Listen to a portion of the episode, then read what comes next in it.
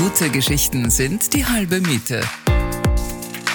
Das Leben im Gemeindebau. Der Wiener Wohnen Podcast. Podcast. Mit Markus Egger.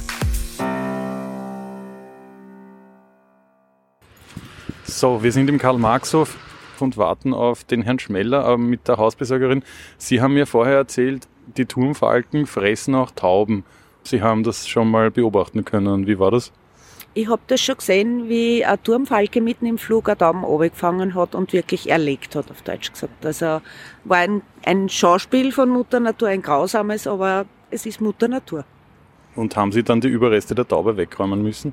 Da hat es nicht mehr, mehr viel gegeben zum Wegräumen. Also was die Falken nicht, also was die Falken nicht gefressen haben, haben dann die Raben erledigt und da war nicht mehr, mehr viel übrig. Also, also Mahlzeit den Falken. Die Hausbesorgerin sperrt uns jetzt die Tür auf. Der Vogelexperte der Stadt Wien, ähm, Ferdinand Schmeller, ist auch schon hier und ähm, schönen guten Morgen. Guten Morgen. Das heißt, wir gehen jetzt rauf und schauen uns die Turmfalken an. Wie weit oben ist das? Ganz oben unterm Dach. Also oben unterm Dach. Okay, jetzt ähm, der Schlüssel ist im Schloss. Hereinspaziert.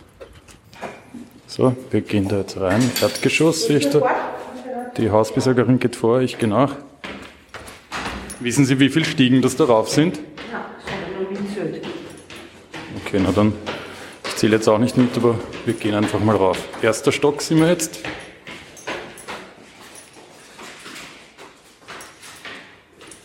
Das ist ein relativ schönes Stiegenhaus, auch ähm, gut geputzt. Grüne Gusseisen, sage ich einmal. Rand, zweiter Stock sind wir schon. Wie weit geht's noch? Drei Stockwerke noch. Noch zwei. Dritter Stock. Jetzt Finale.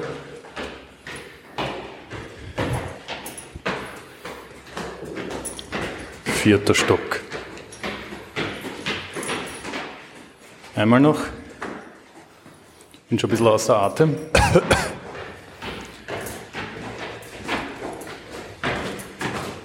Und am Dachboden. Jetzt gehen wir darauf, eine dicke Türe, Brandschutztüre aufgesperrt. Dann gibt es eine Holztreppe.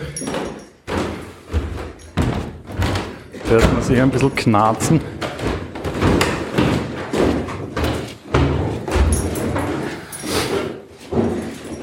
Damit wir die Turmfalken nicht stören. Ein bisschen leise jetzt.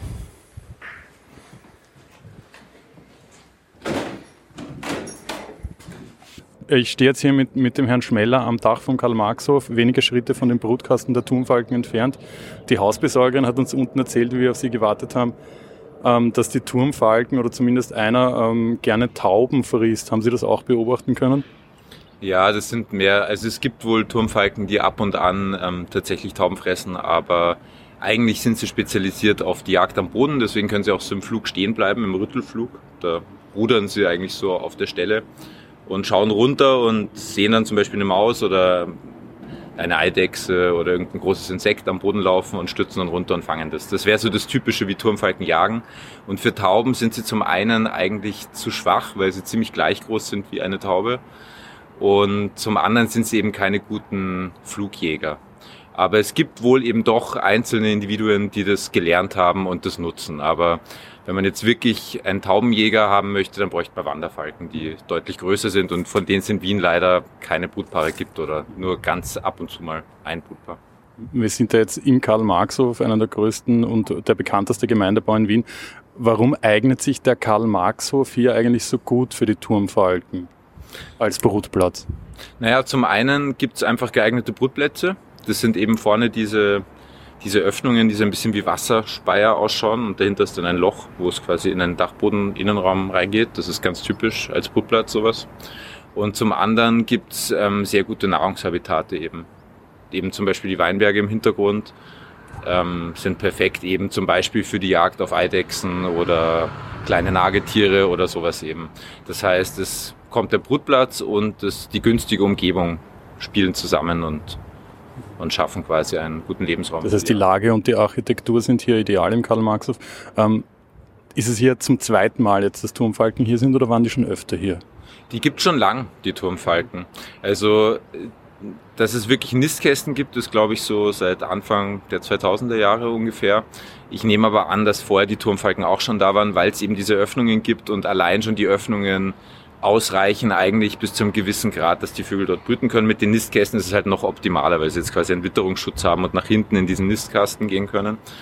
Und ich gehe eigentlich davon aus, dass die schon lang gibt. Und es gibt wohl Beobachtungen von bis zu vier Brutpaaren, was außergewöhnlich ist, weil der Vogel doch bis zu einem gewissen Grad territorial ist und, ähm, und andere Paare dann eher vertreibt. Aber da gab es wohl Beobachtungen aus der Vergangenheit von Anrainern. Mm. Und ich schätze, dass der Brutplatz schon sehr lang besteht. Also und das wievielte Jahr betreuen Sie jetzt die Turmfalken hier? Ähm, dass wir diese Nistkästen in der Form haben, so wie, sie, wie wir sie jetzt haben, das ist seit letztem Jahr. Und seit ungefähr 2015 bin ich für die Turmfalken in Wien zuständig, kann man so sagen. Wie viele Turmfalken gibt es jetzt hier? Also ein Pärchen, oder? Genau, im Moment haben wir ein Brutpaar. Es ist dieses Jahr alles viel später als in den Jahren zuvor. Normalerweise hätten die jetzt schon Jungvögel. Dieses Jahr sind gerade mal die Eier da und jetzt werden wahrscheinlich demnächst die Jungvögel schlüpfen, davon gehe ich aus. Und das hat sich eben alles verzögert wegen der schlechten Witterung. Und so wie, wie zum Beispiel der Wein drei Wochen später dran ist, sind jetzt auch die meisten Brutvögel drei Wochen später dran. Und ähm, haben die äh, Namen, die Turmfalken, geben sie den Namen? Bis jetzt nicht. Also das haben wir bis jetzt nicht gemacht, nein.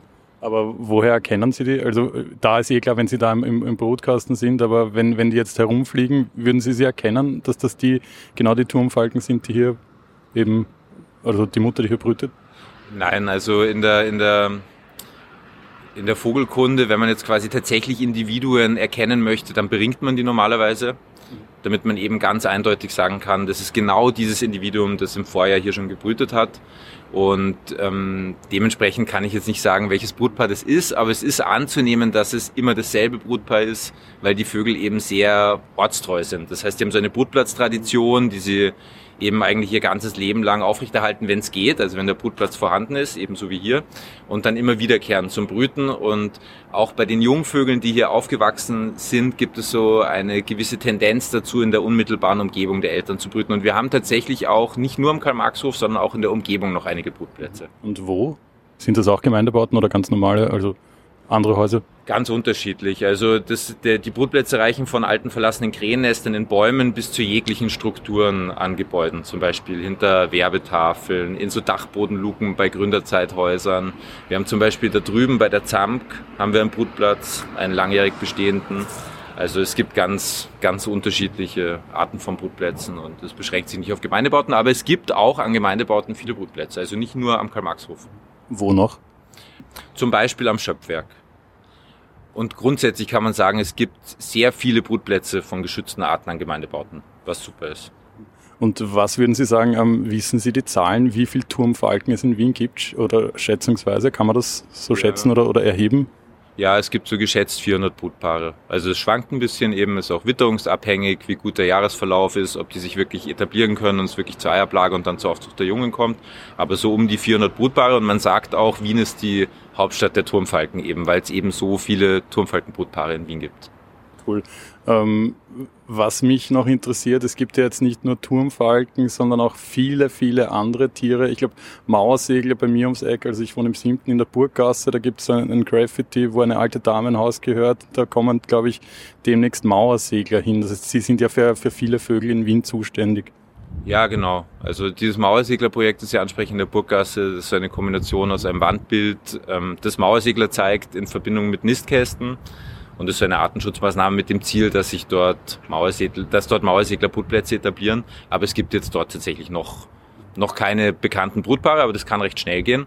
Und grundsätzlich gibt es an Gemeindebauten ganz viele verschiedene geschützte Arten, habe ich eh schon gesagt, zum Beispiel Mauersegler, Mehlschwalben, Haussperlinge, Fledermäuse, also eine Vielzahl von Arten, die eben Gebäude als Lebensraum nutzen und, und die eigentlich für die Natur in der Stadt sehr wichtig sind. Aber das heißt, Sie sind für alle Tiere zuständig, nicht nur für Vögel, äh, wenn ich da höre Fledermäuse. Ähm. Ja, also ich bin, ich bin speziell für Artenschutz an Gebäuden zuständig. Das heißt, das ist eigentlich ähm, die Querschnittsmaterie Sanierung von alten Häusern, eben zum Beispiel auch, oder auch von Gemeindebauten zum Beispiel und eben dem Schutz dieser Arten, die an diesen, an diesen Häusern leben. Und das sind eben vor allem Vögel und aber eben auch Fledermäuse. Und ähm, wenn wir jetzt nochmal auf das Brutpaar hier zurückkommen, ähm, sind da jetzt schon Eier da? Ja, da sind schon Eier da. Also mhm. zuletzt waren vier Eier da. Ich glaube, es werden nicht mehr mehr werden. Ich glaube, es bleibt bei den Vieren. Und mal schauen, ob sie sie erfolgreich ausbrüten. Das hängt von vielen Faktoren ab, ob sie genug Nahrung finden. Es kann zum Beispiel auch passieren, dass wenn ein anderes Brutpaar kommt und, und es da einen starken Konkurrenzdruck gibt, dass dann die Brut aufgegeben wird. Also es, es, es gibt viele Unsicherheiten natürlich. Und was, was glauben Sie als Experte, wie viel von den vier Eiern, natürlich jetzt nur eine Prognose, wie viel von den vier Eiern werden es schaffen? Ich glaube, dass ich glaube eigentlich, dass es alle schaffen, wenn wenn sie jetzt erfolgreich schlüpfen, weil eben die Gegend so ein guter so ein guter Lebensraum eigentlich ist, eben durch diese Nähe zu den Weinbergen und am Rande der Stadt. Die brauchen eben diese großen Grünflächen, wo sie viel Nahrung finden und das ist hier eben perfekt gegeben. Und es ist auch ein sicherer Brutplatz, wo sie sich zurückziehen können nach innen, weil eine Gefahr auch beim Brutgeschehen ist immer die Hitze. Das heißt, wenn es dann im Sommer sehr heiß wird und die Vögel sind spät dran, und ähm, sind ungeschützt irgendwo draußen, also die Eier liegen jetzt tatsächlich auch draußen ungeschützt, dann ähm, kann es passieren, dass die Jungvögel einfach verdursten, weil sie eben die Hitze nicht mehr aushalten. Und dort ist der Vorteil, dass die Vögel reinwandern können in den Nistkasten und dort den perfekten Witterungsschutz haben. Und eigentlich sollte alles gut gehen, davon gehe ich aus. Und wann glauben Sie, wie lange dauert das noch? Ähm, jetzt ist es ähm, Anfang Juni, ähm, bis die schlüpfen werden circa bald. Also vielleicht sind sie schon geschlüpft. Wir schauen, wir können nachher mal reinschauen. Vielleicht sind tatsächlich schon Jungvögel da. Ich glaube eher nicht, weil bis zuletzt nur Eier da waren, aber wir werden einfach mal schauen. Und wenn noch Eier da sind, dann würde ich sagen, im Laufe der nächsten Tage, jetzt wird schön und wird wärmer. Also ich hoffe bald, ja. Ich hoffe, wir können zuschauen. Okay, ja, das, das hoffen wir auch. Ähm, Turmfalken sind das Zugvögel, oder? Ja, Turmfalken sind Zugvögel, allerdings nicht so ganz strikte Zugvögel, wie jetzt zum Beispiel Mauersegel, die wirklich regelmäßig und grundsätzlich nach Zentralafrika ziehen und eben so weite Strecken zurücklegen, sondern bei den Turmfalken ist es so, dass es zum Teil inzwischen auch schon Beobachtungen gibt von Turmfalken, die in der Stadt überwintern. Ähm, viele ziehen aufs Land raus, einfach wo dann die Nahrungsverfügbarkeit besser ist im Winter. Ne? Man, man muss sich natürlich vorstellen, wenn dann Schnee liegt und der Boden ist gefroren, dann sind zum Beispiel eben die Mäuse viel weniger aktiv, es ist viel schwieriger, Nahrung zu finden. Und ja, ist man dann in einem Stall oder irgendwo oder wie kann man sich das vorstellen? Ja, die sind dann am Land draußen in der freien Landschaft und tun sich dann einfach leichter auf großen Feldern Nahrung zu finden. Und es wandern aber auch viele tatsächlich bis zum Beispiel bis nach Italien oder auch bis Nordafrika gibt's auch. Also es, es gibt unterschiedliche Strategien, es ist noch nicht so ganz klar. Es gibt ein tolles Projekt von der Uni Wien, das von der Petra Summerskutner geleitet wird, das schon seit vielen Jahren diese Brutpaare erhebt. Und deswegen wissen wir zum Beispiel auch, dass es so viele Brutplätze gibt und das ist für uns eine ganz wertvolle Zusammenarbeit. Und ähm, in einem Folgeprojekt möchten, möchten sich die Wissenschaftler und Wissenschaftlerinnen eben auch damit auseinandersetzen, wo die Vögel hinziehen. Und ja, ich hoffe, dass wir dann irgendwann das ganz genau wissen, wo die Wiener Turmfalken ja. hinziehen. Und ähm, wo glauben Sie, werden die Turmfalken aus dem Gemeindebau hier hinziehen nachher?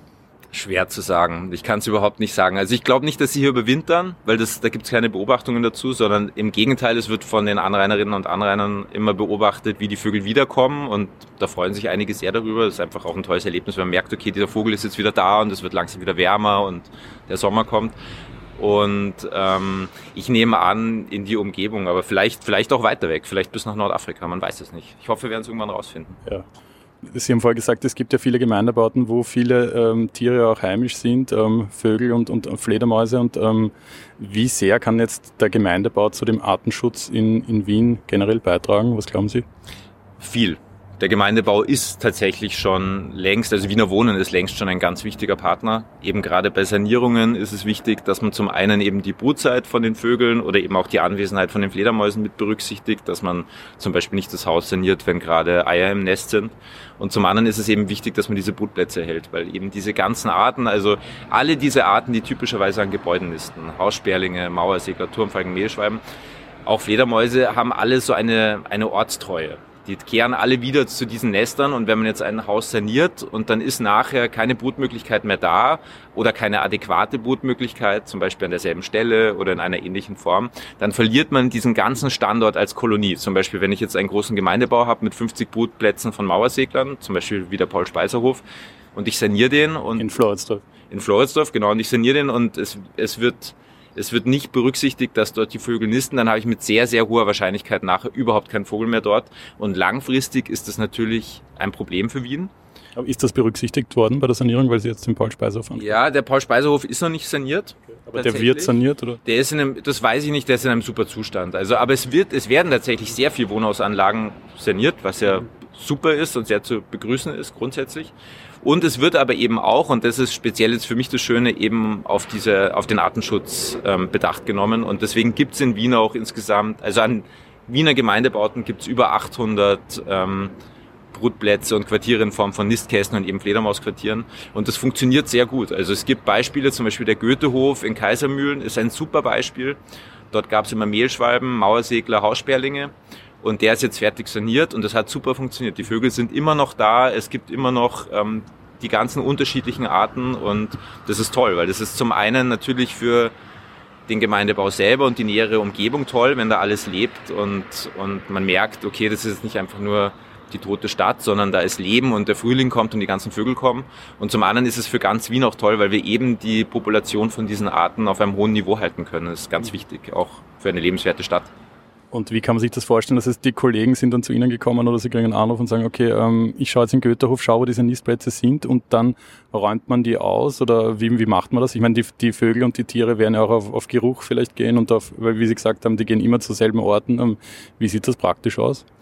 Das ist recht komplex, das kann man gar nicht so einfach sagen. Also die Brutzeiten sind zwar ähnlich, aber nicht genau gleich. Dann, wie ich vorher gesagt habe, ist es auch immer ein bisschen witterungsabhängig. Es kann zum Beispiel sein, dass sich alles verzögert, dass die Brutzeit länger dauert. Zum Beispiel dieses Jahr wird die Brutzeit viel länger dauern als normalerweise bei den Mauerseglern. Also länger ins Jahr hineinreichen. Und normalerweise ist es so, dass ich mit den Kolleginnen und Kollegen eine Erstbegehung mache. Wir schauen uns das an. Gibt es dort was? Wissen wir vielleicht was? Und dann wird es im Sanierungskonzept berücksichtigt und dann gibt es in der Regel auch eine Biologin oder einen Biologen, der bei der Sanierung ein bisschen ein Auge auf das hat, dass das quasi möglichst ähm, günstig für die Arten umgesetzt wird, ohne dass es aber Verzögerungen oder Mehrkosten gibt. Das ist ganz wichtig und das geht auch, in dem Moment, wo man es eben von Anfang an mit einplant. Wenn man jetzt in eine Sanierung beginnt und es nicht berücksichtigt und dann kommt man plötzlich drauf, das sind irgendwelche geschützten Arten, wird es kompliziert und kann es auch teurer werden und aufwendiger. Aber wenn man eben von Anfang an das Thema mitdenkt, dann ist es eigentlich kann man es eigentlich in den ganzen Prozessen locker unterbringen und, und das funktioniert dann auch. Super. Okay, super. Perfekt. Vielen Dank. Dann würde ich sagen, ähm, schauen wir mal rein zu den Turmfalken, ob, ob welche da sind.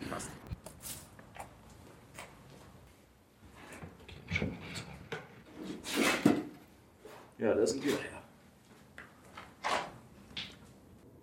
Normalerweise wären die Eier drinnen, aber das Brutpaar hat sich dagegen entschieden. Da sitzt jetzt ein Turmfalken-Weibchen direkt hinter mir im Karl-Marx-Hof. Genau. Die wartet, dass wir weggehen, damit sie sich wieder auf die Eier setzen kann. Was wir jetzt auch schnell machen. Okay, dann ähm, Papa Turmfalken, schön war's. Ähm, viel Spaß beim Brüten. Wir gehen jetzt wieder runter.